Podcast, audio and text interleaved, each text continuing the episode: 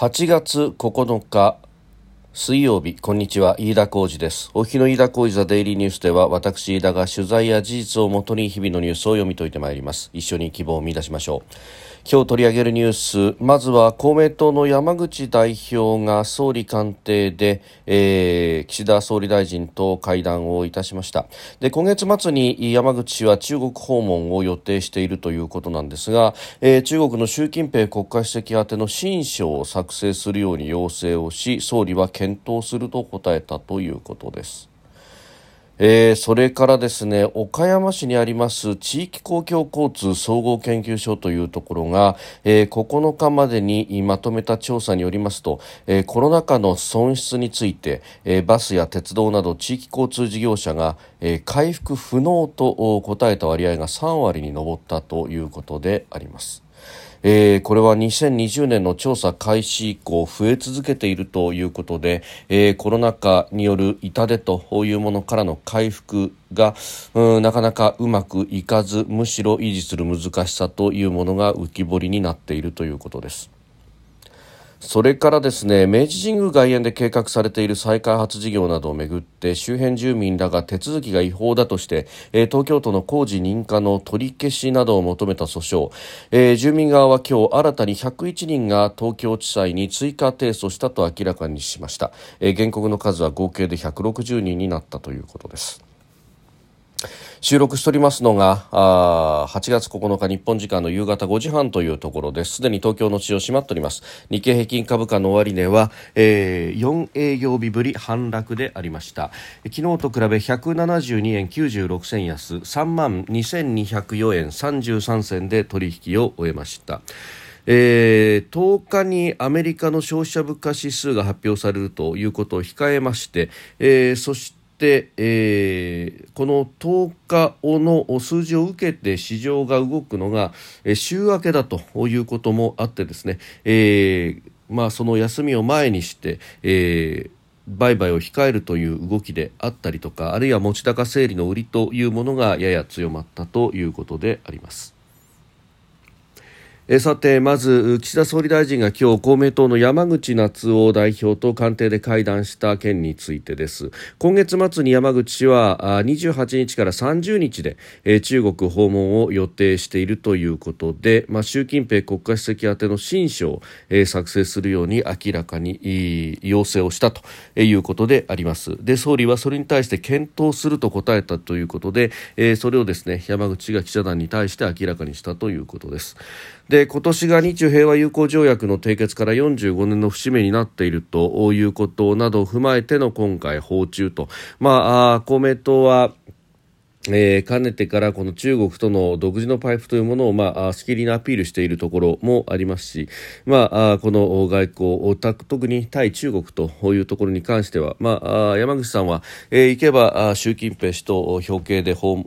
うというようなことも今までできていたというところなんですが、まあ、確かに日中関係、あるいはその向こう側にある米中関係などを考えて、えー、今回、うん、山口氏がですね、えー、習近平氏と会えないということになるとこれは、えー、かなり国内向けのメッセージとしても弱いものになってしまうということがありますんで、えー、そのあたりでですね、まあ、新書を持っていくと総理の新書を持っていってそれでも会えないとなるとこれは中国側がむしろ日本のメンツを潰すというようなことにもなりますんで、まあ、その一つ大きな、えーまあ、土産といいますか、うんを持っていきたいというようなこともあるのかもしれません。まあ、ただこの外交に関してというのは岸田総理は、まあ、かなり自分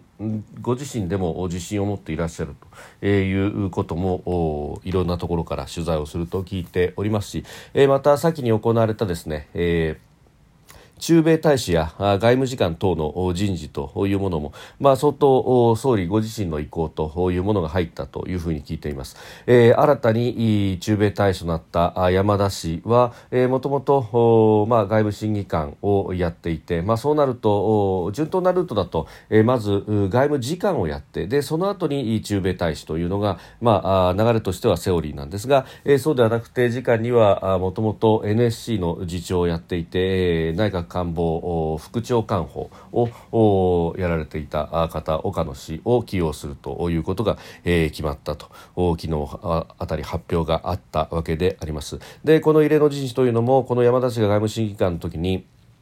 えーまあ、総理がインドを訪問しそしてその足でですね極秘裏に、ウクライナキーウなどを訪問したゼレンスキー大統領とも直接会ったということがありました。であの時の仕切りというのをですね部下に任せずに、えー、自分でかなり汗をかいたというところを総理は評価したというふうにされていますが、まああの外交というものは表に出せる出せないというのが非常にあるという中でですね、えー、そうした、まあ、少人数で、でえー、しっかりと詰めた上で、まあ、結果だけを発表するような形の外交というものを総理も好むということを考えると、まあ、こうしたですね対中国に関して、えー、二元外交的な政党外交というものをどこまで許すかと、えー、いうのはあ少し、えー、自民と公明の間あるいは山口代表と岸田総理の間でのおすり合わせというものが、えー、どこまでやられているのかということは、えー、気になるところであります。まあ、そうでなくてもですね、えー、この岸田政権、えー、になってから、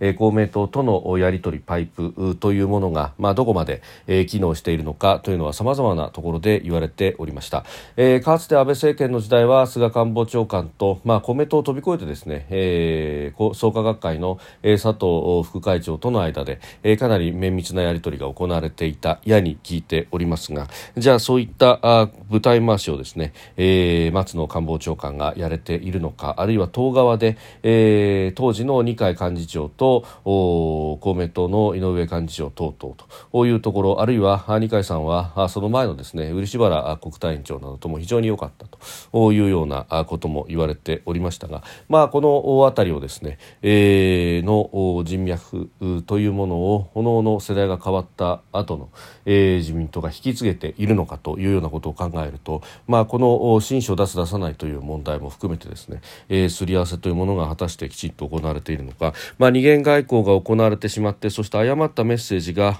送られて、えー、誤解に基づいた意思決定が行われるというのが非常にまずいということになってまいりますので、まあ、この辺を、政権としてもどう見るのかというのは非常に興味深いところでもあります。えー、それからですね新型コロナでさまざ、まな業種が傷を負いました特に飲食、サービス、宿泊というようなですね、まあ、人の移動に関わるところそして、えー、飲食に関わるところというのは非常に打撃を受けたということがありました。で、え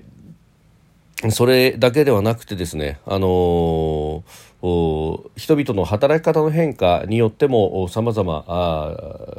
ビジネスモデルが打撃を受けたというのは、まあ、あの公共交通機関は、そうだということが言われています、まあ、リモートワークが普及をしたということがあって、えー、それによってですね、まあ、郊外から都心に通勤をするというドル箱の需要というものが、まあ、一時的に蒸発をしたということがありました、まあ、そうでなくてもですねステイホームだということが言われて、えー、ほとんど不要不急の外出等々も、えー、規制をされたという時期そしてそれを、まあ、引きずる形でですね、えー、人の移動というのがだいぶ落ち込んだ時期がありました。でそこからあ回復してきているかというところなんですけれども、えー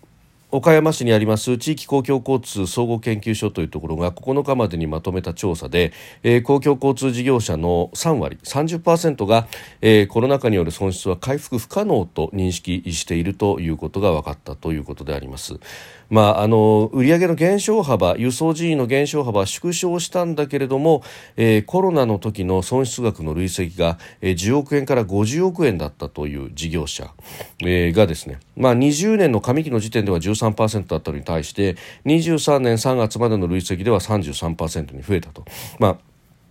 20年の上期は新型コロナが本当に始まった頃で、まあ、緊急事態宣言が出てで、えー、かなりですねあの人が動かなくなったということがありました。でその時は一時的な打撃だというような認識であったわけですが、まあ、その後もですね、えー、そのどん底の時よりはお客さんは増えたけれどもとはいええー、コロナ前の2019年あたりの比較からするとまだまだというのは言われているところであります。でそもそも論として、えー、かなりり特に地方部の公共交通、まあ、これ電車もそうだしバスもそうだしというところですけれども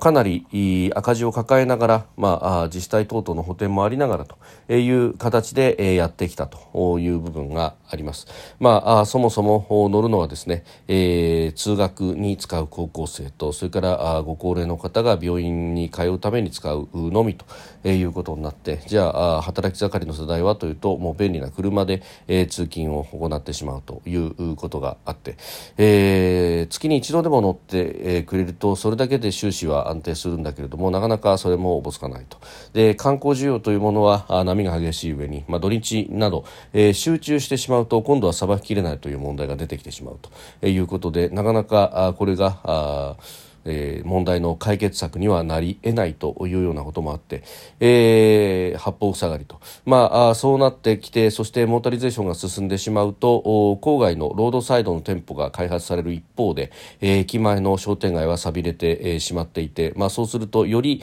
えー、鉄道等々既存の公共交通機関を使うインセンティブがなくなってしまうというようなことが起こっております。まあ、これ、えー、もはやその公共の交通事業者のみならずですねね、えー、地域全体自治体などを巻き込んでまちづくりをどうするか。そこに、えー、地域の公共交通機関の使い方位置づけというものを捉え直さなければいけないと。例えば中心部には車は入れないようにしてでその分郊外からパークライドで、えー、路面電車等を走らせてそこで、えー、使ってもらうというような仕組み、えー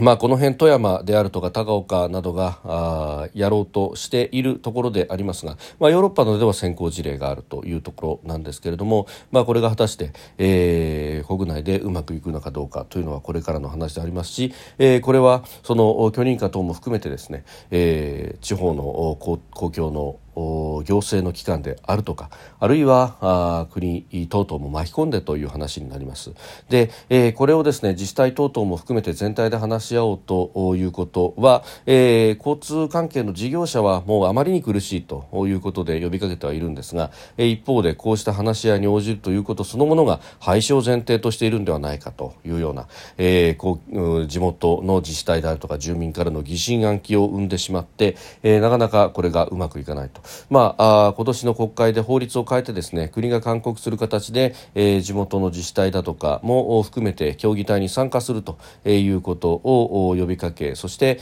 えー、まあ、公共の事業再編に、えー、お金が投じられるようなあ予算組というものも始まっているというところなんですが、まあ、こうしたいわゆるリデザインというもの、まあ、あ短所についたところなんですけれども果たしてこれが間に合うかどうなのか、えー、コロナによる痛手というものが、えー、この3割の事業体がですね回復不可能と認識していると、まあ、そうすると今のまま赤字を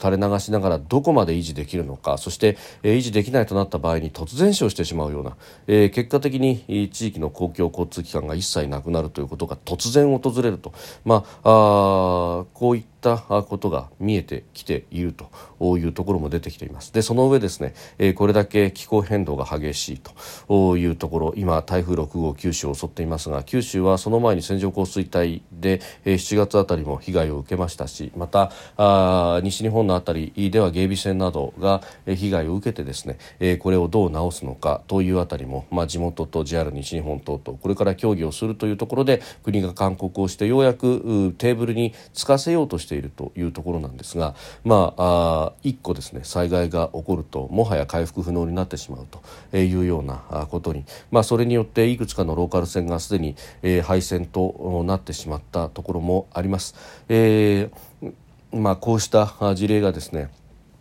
うん近くで起こった人たちに対しては非常に自分事として捉えるんですが、えー、社会全体国全体としてどう捉えていくのかというのがいよいよ問われるしさほど時間は残されていないというふうに思います。それからですね、えー、一方で都心の再開発についてなんですけれども国立競技場などのスポーツ施設が集まる東京の明治神宮外苑で計画されている、えー、再開発事業、えー、周辺住民らが手続きが違法として東京都の工事の認可を取り消しをすることなどを求めた訴訟、えー、住民側は今日新たに101人が東京地裁に追加提訴したと明らかにしました。原告の数は合計で160人になったということであります。でこれはですねあの神宮外苑のイチョウ並木の一部、まあ、イチョウ並木そのものではなくてその脇にあるものなどを伐採をするということが言われていてこれがおかしいじゃないかと環境破壊だというようなことが言われておりまして、まあ、そのようにですね理解されている方も多いと思いますけれども他方、えー、これに関しては、まあ、ここでも申し上げたことがあったかと思いますが、えー、あそこの土地、まあ、神宮球場それから、えー中宮ラグビー場、まあ、さらには神宮第二球場というのもあります。すでに神宮第二球場は取り壊されておりますが、えー、そして手前にあります、えーまあ、伊藤忠などが入る複合ビルと、えー、これらをですね一体で、えー、建て替えて再開発をしようということになっております。で、えー、元々のここの持ち主というものが神宮外苑というふうに外の園と書きますが、えー、外があるということは内があるということで、えー、明治神宮内苑というものがございます。えー、そこも含めて一体で、えー、明治神宮というですね、まあ、あの宗教法人が持っているということになっております。で、じゃあ神宮内苑というのはどうかというと、あの原宿の駅を出たところに明治神宮というものがあります。で、明治神宮のに参拝された方はよくご存知だと思いますが、えー、砂利道を玉砂利のですね道を歩いて、えー、行って、えー、かなりですね森の中を歩いていくとお社が見えてくるというのが明治神宮であります。でこの神宮の森というもの、えー、これは明治神宮が建てられた100年以上前にですね、えー、日本全国から、えー、木を集めてそして100年持つ、えー、森を作るんだと、まあ、全国のこの名木たちを集めてですね、えー、そして、えーまあ、明治神宮ここは、えー、明治天皇とそして、えー、皇太后殿下があ陛下が祀られているというところでありますので、えー、ここにお供えをするということで、まあ、全国からですね、まあ、当時の一流の森林技師の方々が、えー、設計をしそして作ったという人工の森であります。で、えー、ここが100年持つように設計がされているんですが持たせるためには、えー、丁寧な下草刈りであったりとかさまざ、まなメンテナンスが必要必要になってきているということで、まあ、それにかなりお金をかけているということもあります。でただあのかつて、えー、戦前まではですね、えー、もちろん公費でこれを賄っていたと。いうことでありますが、まあ、戦後政教分離というものがなされた時にですね特に神道に関しては、えー、きっちりと政教分離をしなければならないよということが言われうんそして、まあ、明治神宮もですね、えーまあ、そうは言っても総裁選などの収入だけではなかなか成り立たないものを、えー、明治神宮球場であるとか秩父宮ラグビー場などなどの、えー、事業によってあるいはあ複合ビルの、えー、テナント賃借料などによってですね賄うという形で今までやってきた歴史がございます。で、えー、今回、まあ、その部分で、まあ、ある程度回ってはいたんですけれどもただ、えーまあ、これ宗教法人ですから利益を生む法人ではないということもあってですね、えーまあ、かなり収支的にはカツカツでやってきた部分があるんですが他方、えー、神宮球場も老朽化が進んでいて耐震補強等々しなければならないと。で、うん、抜本的な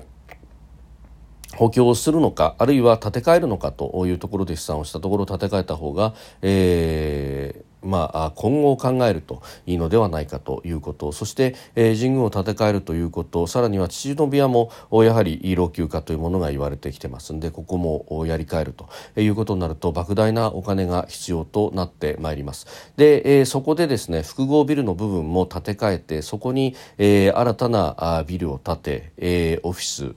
スであるとかあるいはホテルなども入れてですね、えー、そしてまああここの開発費でもまずう他の建設費が賄えるような形を作りでかつ、えー、テナント収入等々で今後の森の維持も含めてできるようにするというスキームがひねり出されたと。いうことがまず1点ございます。で、えー、一方で神宮球場さらには秩父宮ラグビー場、えー、それぞれ、えー、スポーツイベントはもう何年なもう先まで、えー、埋まっているという状況であります、えー、ご案内の通り神宮球場はヤクルトスワローズの本拠地であるとともに、えー、六大学野球、えー、さらには東都大学リーグもここで試合を行っているということがあります。で秩父宮ラグビー場は、えー、大学ラグビー選手権大会であったりとかあるいはあ社会人ラグビーもここで行うということであります。まあそれぞれのレギュラーシーズンをですねじゃあ完全に潰してしまって、えー、できるのかというとまあ、えー、それぞれのですねあのスポーツ団体等々がそれはまかりならんと。いうことになってくるとこれはですねどこかで新しい球場を作るなり仮設の球場を作ってで、えー、そこでシーズンをやっている間に、えー、今ある球場を一つ潰し新しいものを作りというのを繰り返していかないとなかなかできないと、えー、それをやるためにはイチョウの木も一部伐採しなければならないと。こういうのが理屈として立ってきたとだからこれ環境破壊だということを言いますが一方でスポーツイベントを維持するためにこうしたスキームがひねり出されているというところがあります。なので、まあ、こういったこと全体を考えるとじゃあ神宮の森を維持するためにまずどこからお金入れるんだという話。で、えー、それが公費が入れられないと、まあ、今までの原稿通りだと入れられないわけですが、えー、入れられないということであれば今度はじゃあ、うん、この工事の部分で、えー、イチョウを切らないためには、えー、どこかのスポーツイベントに泣いてもらうなり移転を一時的にしてもらうなり例えばですよ、えー、スワローズはドームで主催をやり六大学や等々は駒沢球場でやってくれと。あるいは太田スタジアムでやってくれと。江戸川球場でやってくれと。いうようなことにして、えー、神宮を開けてそこで立て直すと。いうことをすればですねひょっとするとイチョウの木はそれほど切らずにできるかもしれないんですけれども、えー、現状ですねそこの部分にさまざ、まなあスポーツ団体とそれからそこにバックにさまざまな OB の方々もくっついてきているということがありますんでニッチもサッチもいかないのでこの形になっているという全体のスキームを考えるとですねこれは環境破壊だと言って全てをご破産にするような問題なのかどうなのかとでここの環境破壊を反対することによって結局あの広大な神宮内縁の森全体がダメになってしまったら本当に都心のですね緑というものが、えー、大きく減ってしまうぞということにもなりかねないと。まあ、この辺りでどう本来は折衷案を出すのかというのがうん腕の見せどころだというところでありますが、まあ100%の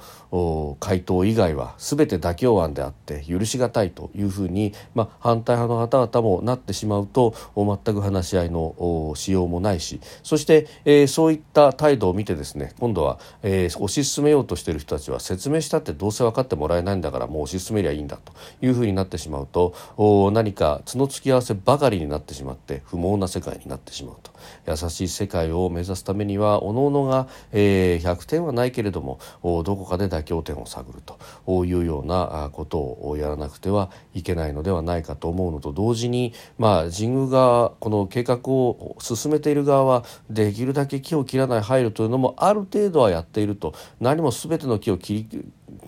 切ってしまって、えー、ビルをボンボン建てようとかそういう計画そんなそこまで乱暴な計画にはなっていない。まあ、ただあの説明してもどうせわからないからということであまり詳しい説明をしてこなかった例えば三井不動産であったりとかの責任というものは当然問われるべきなんですがただ、えー、ルールこう説明をすると、まあ、分かってくれる人も何人かは出てくると。ああなるほどこういうことだったんだと、まあ、そこら辺をですね取材しそして、えー、話すというのは今度はメディアの側もですね、えー、何かえー、環境破壊だとか、まあ、そうやって見出しを立てるとそのセンセーショナリズムでですね、えー、売れるというような時代はもはやないのではないかと私は個人的には思うところでありますしそう思ったので今回のことも、えー、いろいろ調べてみるとなるほどということが多かった覚え思いがいたします。飯田浩司はデイリーニュース月曜から金曜までの夕方から夜にかけてポッドキャストで配信しております。番組ニュースに関してご意見感想飯田 TDA のアットマーク Gmail.com までお送りください。飯田浩司はデイリーニュースまた明日もぜひお聞きください。飯田浩司でした。